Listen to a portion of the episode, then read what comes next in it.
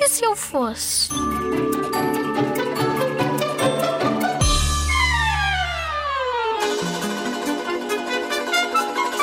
Se eu não fosse um rapaz, eu seria um diabo da Tasmânia.